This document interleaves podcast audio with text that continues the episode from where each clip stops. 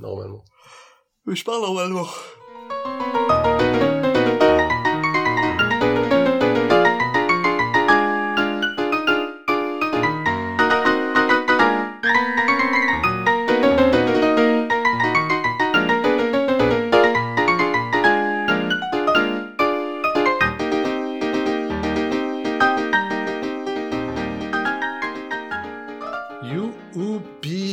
Sur la Minute de la Peur, euh, le seul podcast où nous décortiquons, nous analysons, nous aimons, nous répétons la Cité de la Peur une minute à la fois. Je m'appelle Adam Bunzel, Euh, je m'appelle Alès, bienvenue à l'As. francophone. Le seul podcast francophone. Ouais, mais je pense qu'on peut dire tout court. Bon, mais avant, on disait francophone. Arrête On est sur la Minute 13 cette semaine, n'est-ce pas, Alas Probablement. Mon je compte un peu sur toi pour, euh, Ouais, ouais, je gère, je je compte sur gère. toi pour me dire à quelle minute on en est. On commence avec le départ d'un homme mystérieux de sa chambre d'hôtel ou de pension, finit avec un, un décolleté plongeant qui dit yes. Mhm. Yes, c'est un mot en anglais, C'est anglais, ouais. ouais, qui veut dire oui. Oui. Oui, c'est une expression, euh, enfin, de affirmative, si, si- Mhm. si tu veux, Mhm. euh, qui, qui est assez importante pour la langue, pour, euh, pour presque toutes les langues. Pas seulement les langues indo, indo-européennes. ah, ok. Donc, Non, c'est certainement Donc, pas, ouais. ce personnage mystérieux qui quitte sa chambre d'hôtel, c'est n'est n'est autre que un gars de Navarro Ouais. qui s'appelle Sam Carman dans la vraie vie, mais dans ce film, on ignore encore euh, son son nom. Mhm. Il descend l'escalier et euh, il essaye d'intimider euh, le, Le le réceptionniste. réceptionniste de l'hôtel, qui n'est qui n'a pas froid aux yeux du tout. Non, il est pas du tout intimidé. Il est en train de lire Canomidi.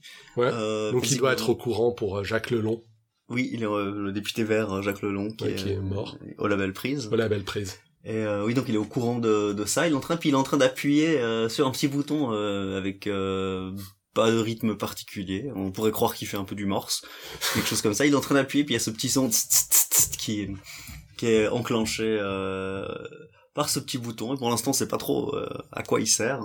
On voit tout de suite qu'il il est en train d'activer la lumière qui est d'or, euh, qui grésille. C'est un néon qui grésille.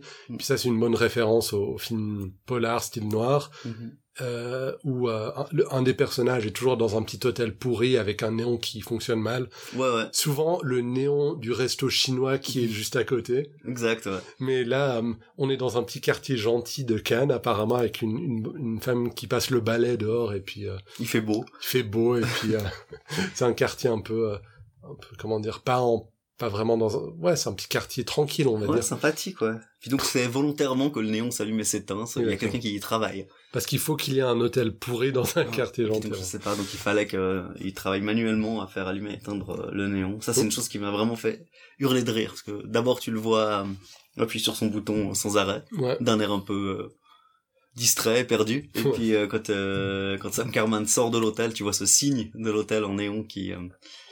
qui s'allume et qui s'éteint au rythme euh, des boutons, ça, ça m'a vraiment fait hurler. moi aussi, j'adore ça, vraiment ça super. j'adore ça.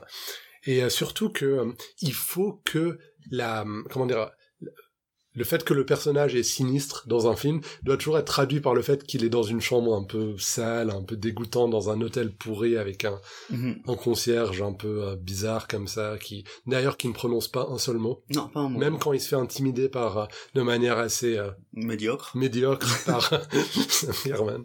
Ouais, mais Sam Carman, ouais, voilà, il est pas très, il est pas très imposant. Il est habillé en beige. avec euh, ses, ses lunettes de soleil qui qui vont pas. Non, c'est lunettes de, de non-voyants. euh, c'est, euh, elles sont complètement, elles ont un look beaucoup plus agressif que le reste de son habillement, qui est vraiment euh, absolument, euh, absolument terne. Il rabat la banlieue sur le centre-ville. euh, C'est sa coupe de cheveux. C'est sa coupe euh, de cheveux, ouais, c'est ouais. ça. On voit vraiment qu'il a le, il cache, c'est vraiment une méthode de cacher la calvitie que j'ai toujours trouvé difficile à défendre. C'est-à-dire que c'est évident. Il y a, et en fait, il y a rien qui attire plus l'attention sur la calvitie que euh, rabattre la banlieue sur le centre-ville. Je sais pas si c'est un truc japonais ou international, mais quand quand cette coupe elle est mal faite, on parle souvent de code barre. Oh mon dieu.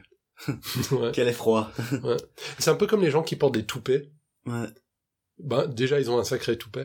Puis deuxièmement, le Ouais. toupet est toujours orange. Et puis même s'il est pas orange, même s'il a une autre couleur, il est jamais raccord avec les cheveux en dessous. Non, parce que euh, les, les cheveux changent de couleur avec le temps. ouais. Donc, tu vois, encore une fois, c'est une mauvaise méthode de cacher la calvitie Non. parce que ça, ça la rend encore plus évidente. Ouais. Donc c'est vraiment euh, pas très bien. Non, mais c'est. Je désapprouve. euh, oui, je, je vois que tu désapprouves. Bah, en tant- de personnellement, en tant que chauve, euh, je comprends pas particulièrement la nécessité permanente de devoir le camoufler parce que finalement, on le camoufle jamais vraiment. Ouais, Ou alors vrai. ça coûte excessivement cher, mais euh, vrai. même un certain Silvio très connu, euh, il a sa, il a ses cheveux crient un plan. Ouais. Donc euh, c'est c'est vraiment, euh, c'est une chose euh, qui font, euh, je sais pas. Donc je peux comprendre, je, mais euh, en fait non, à vrai dire, je comprends mal.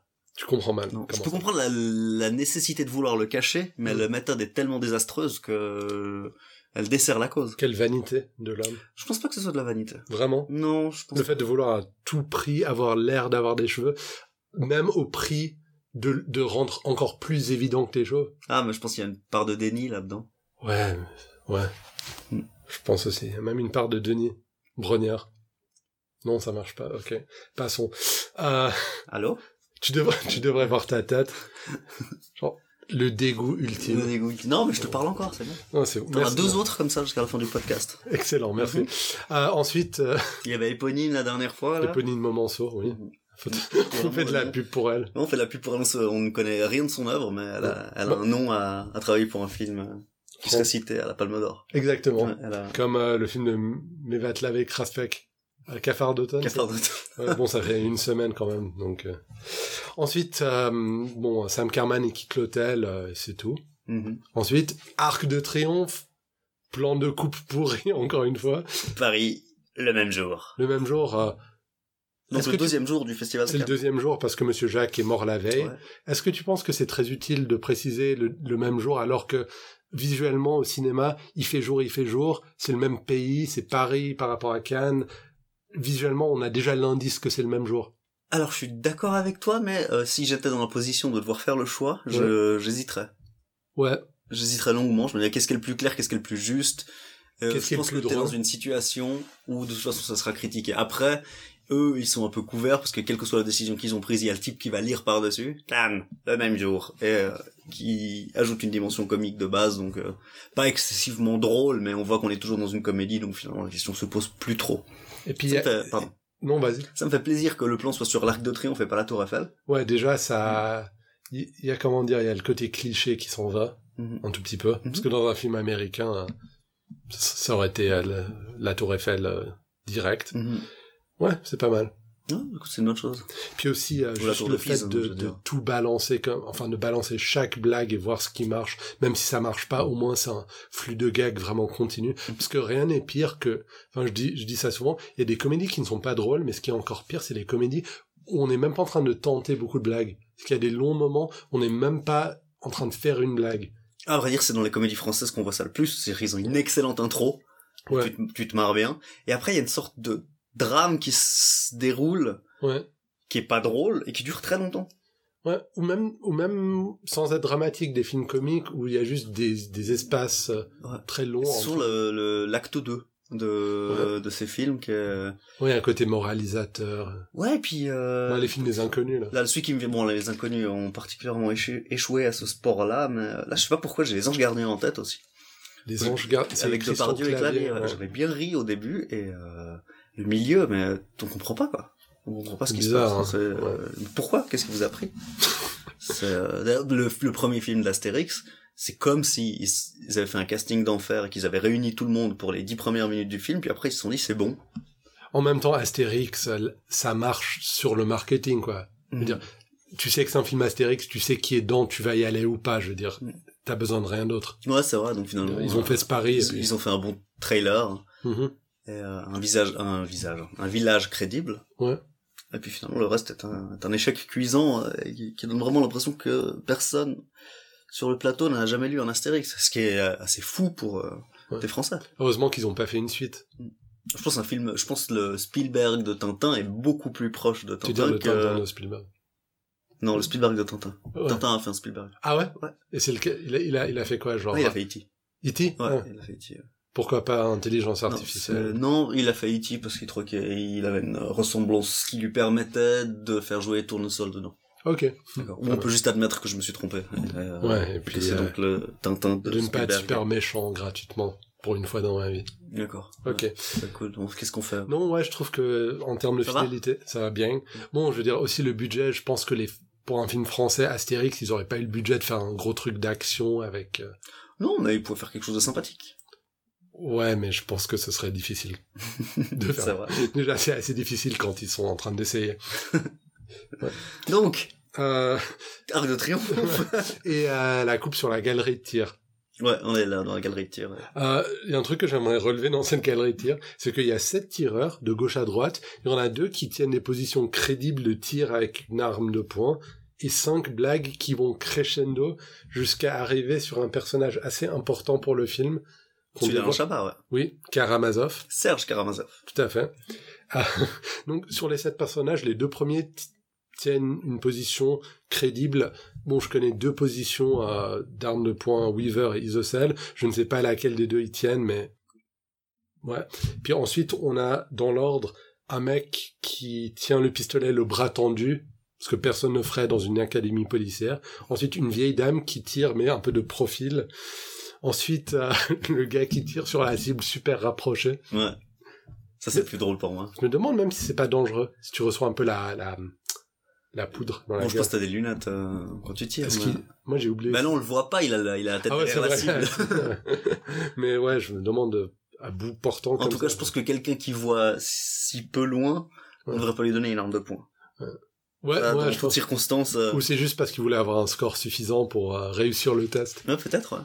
Ouais. Parce que s'il le fait pour le plaisir, euh, j'ai du mal. Enfin, j'ai pas mal de pitié pour lui. Mais tout le monde est habillé relativement pareil. Je pense qu'on est dans une institution, une académie ou quelque chose comme ça plutôt que dans un, un champ de tir euh, Une institution, Mm. comme le mariage. Euh, je sais même pas où je voulais en venir avec ça. Et ensuite, le quatrième gars, il saute. C'est un petit qui saute. Un, un, un homme de, de petite taille Oui. qui doit sauter pour Qui tirer. saute pour tirer, ouais. Encore une fois, très dangereux parce que s'il rate, il se prend la balle en ricochet. Ouais, là, c'est pas bien, ouais. Ouais, c'est pas bien du tout. Et ensuite, Kara en dernière position. Ce qui nous traduit visuellement, c'est que Kara est le moins compétent de tous. Si on suit euh, Ouais. l'organigramme, enfin, la, crescendo. la chronologie dans laquelle ces personnages sont introduits, ouais. Ouais, tout Donc, euh, techniquement, Kara sera le plus mauvais. Ouais. Le gag suprême. Donc il aurait fallu que le héros, ça soit un des deux premiers euh, Mm. à gauche. Ouais, mais non. Ensuite, une bonne introduction de son personnage, puisque euh, un gars arrive et lui et dit Kara, donc tout de suite on connaît son nom. Mhm. Et Donc, on voit qu'il tire au pistolet et Ouais. qu'il s'appelle Kara. et euh, qu'est-ce que que- comment il réagit Kara. Kara? Kara, il se retourne en disant oui, puis il lui tire dessus euh, sans Ouais. faire exprès, quoi. Super. Ouais, c'est fantastique. Donc il est inattentif. Inattentif, ouais. Et- Et ensuite et, ah oui et puis euh, Kara il révèle qu'il arrête de fumer donc on a tout de suite Ouais, il s'excuse d'avoir tiré sur son collègue en lui disant ouais, mais tu vois, j'arrête de fumer en ce moment, je suis nerveux. C'est, c'est vraiment très nonchalant. C'est genre, écoute, je t'ai tiré dessus, ma foi, mais tu vois, j'arrête de fumer, tu vois. Genre, toi, t'es peut-être en train d'arrêter de vivre. Ouais, en Mais plus moi, le, je- le mec il est très gentil parce qu'il lui dit ouais non ça va c'est parce- pas grave, ça arrive. et puis ensuite il commence à lui raconter sa vie ce qui se passe avec sa femme le fait Sucrer la, la garde de la gosse. C'est la seule fois de ma vie que j'ai entendu le terme sucré dans ce contexte, mais Mm. je trouve que c'est très bien. Donc, il raconte sa vie, euh, puis, et puis euh, ensuite, Kara le tue exprès. Ouais, il le tue parce que cette histoire est visiblement pas intéressante. Et, euh, et d'ailleurs, il aurait, cette histoire aurait pas été déclenchée s'il lui avait pas tiré dessus une première fois. Ouais. Donc c'est lui qui a créé la situation dans laquelle il y a un dialogue. Ouais. La victime en profite et elle se fait tuer. Ouais, c'est pas mal parce qu'au moins on pourrait dire que Kara peut terminer ce qu'il a commencé. Ouais, on va Par dire ça contre, comme pour le moment, nos trois héros, enfin nos deux héros qu'on a vus pour le moment, sont tous les deux pas des gens super. Je veux dire, Odile, elle est collante, opportuniste et ne pense qu'à son film, même au, au dépend de la vie des autres. Mhm. Et Kara est quelqu'un qui tue des gens, des collègues, a fortiori, pour un oui ou pour un non. Ouais, pour une histoire euh, suffisamment inintéressante. Ouais. Et Ouais. quand il lui tire dessus, il lui tire deux balles supplémentaires. J'ai l'impression que le son du pistolet a changé et que s'il est passé sous silencieux. C'est C'est bizarre. C'est bizarre. Et puis je pense que je l'avais jamais remarqué, donc. Peut-être bon. que c'est moi qui, qui me fais des films. hein. Non, je pense que ça fait genre comme ça, ouais. La deuxième fois, alors qu'avant. Mais est-ce qu'on l'a vu? Est-ce qu'il Ah ouais, parce qu'il Bah, a on tiré entend sur. le bruit du stand de tir, donc Non, est-ce que paf. lui, et puis il a visiblement pas l'air d'avoir un silence sur son pistolet. Ouais, en plus, il a tiré sur le gars. On a entendu le gros coup Mm. de feu. Je me demande quel est le choix qui a été opéré derrière ça, mais bon, Je pas, peut-être qu'il y avait un type avec un synthétiseur de la même manière qu'il y a quelqu'un avec le Oh, bouton pour la lumière du néon, et quelqu'un Ouais. qui avait son, son Casio, euh, Genre, qui a psou, pour psou, déclencher yeah, sons. yeah, yeah, yeah. Et puis voilà, il a, il a dérapé. C'était un film qui était, euh, les, les effets sonores étaient en même temps que la, yeah, yeah, yeah. ok, j'arrête. Et euh, Vous me direz si j'ai je sais plus où j'en étais. sons mais Oui, donc voilà, ils ont fait les sons en même temps que la prise. La prise était bonne, alors ils ont gardé le tout. Peut-être. Ouais. Probablement pas, mais Ouais. peut-être.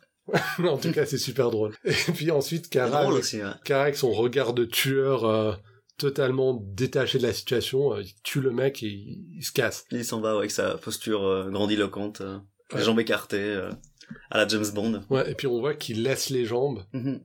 D'ailleurs, tu dis James Bond, je trouve ça intéressant parce que James Bond, sa force, c'est d'avoir rien à foutre. Mais je veux dire, de nos jours, c'est plus très bien vu d'être aussi peu empathique. Mm.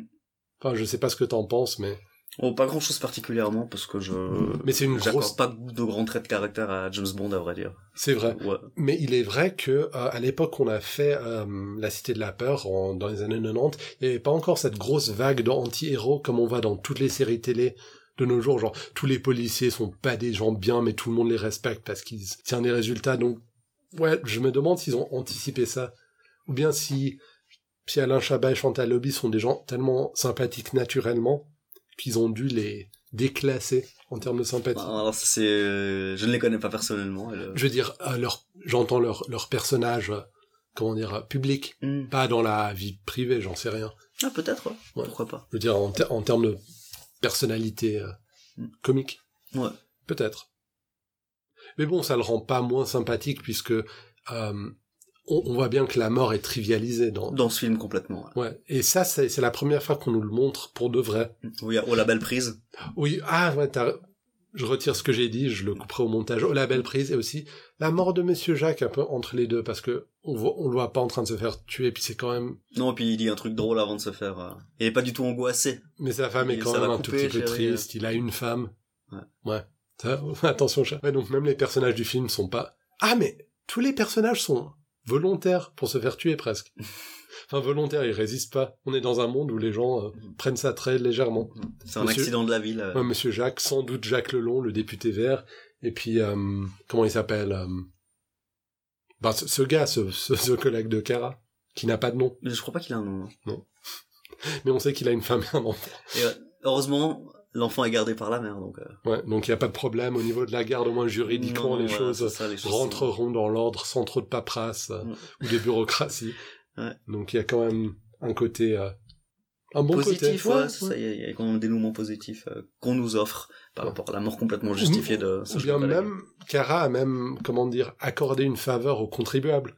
Parce qu'en fait, ce personnage aurait causé beaucoup plus de frais de justice en, en essayant d'avoir la garde de son enfant. Oui, je pense pas qu'il recevra euh, une récompense particulière pour ça, mais... Ah, mais ça, tu sais pas. Non, je ne savais malheureusement pas. C'est un peu le, comment ça s'appelle, Jacqueline Sauvage? Je sais pas de quoi tu C'est parles. cette femme qui a tué son mari parce que, en fait, le mari l'avait maltraité pendant des années. Puis en France, on avait, c'est plus ou moins polémique parce qu'on a dit que c'était normal qu'elle le fasse et puis que c'était naturel et puis qu'il faut pas qu'elle qu'elle aille en prison pour le reste de sa vie parce qu'elle a déjà assez vécu l'enfer. Puis là, c'est un peu la même chose, tu vois. On, on va pas le féliciter, mais on va pas le l'emprisonner non plus. Hmm. Ouais, je ne sais pas. Donc, transition. On voit ses jambes qui restent euh, Ouais, derrière au stand de tir. tout à fait. Et après, Moi, ma théorie sur ça, c'est que euh, chacun a sa blague, et la blague de Kara, c'était d'avoir les jambes, puis ce mec qui est venu l'a interrompu. Donc il a pas pu faire sa blague. il a pas pu faire sa blague des jambes, donc c'est pour ça qu'il était un peu... euh, Ouais. Un peu vexé au moment où il a tiré les deux balles. D'ailleurs, juste pour faire la petite remarque, je trouve que la, la façon dont le stand de tir coupe l'écran en deux horizontalement, c'est un- c'est une jolie image, encore une fois. Non, non, le film est joli. Hein. Ouais, Ça, très joli. euh, Il garde, il garde ça plus ou moins tout le long. Et euh, donc on coupe sur la prochaine scène, Mhm. et qu'est-ce qu'on voit? On voit une, un décolleté euh, chargé Ouais, Tout à fait. Euh, qui, qui dit yes. qui dit yes. Pour le moment, aucune Non, pas d'indice de- on n'a sur... pas de euh, visage sur. ah, on n'a pas de visage sur ce décolleté. Juste le décolleté. Là, dans la minute prochaine, on découvrira peut-être qui est la personne attachée, s'il y en a une. Mhm. Et puis, euh, j'espère que les auditeurs seront anticiperont avec ferveur euh, l'arrivée de cette minute. Qu'est-ce que tu en penses? Je me réjouis. Bon, Moi aussi. Donc voilà. Euh, Est-ce qu'on a tout dit sur cette minute On a dit pas mal. Euh, Sur cette minute 13 de la Cité de la Peur, ben, puisqu'on a tout dit, euh, je vais vous demander de nous retrouver euh, sur le site web euh, la minute de la peur.com sur euh, bon http deux points oblique oblique enfin www.laminutedelaPeur.com. Ok, c'est bon, vous avez entendu, cool. Aussi, Twitter, at Minute de la Peur, et sur Facebook, tout simplement, euh, cherchez la Minute de la Peur. Euh.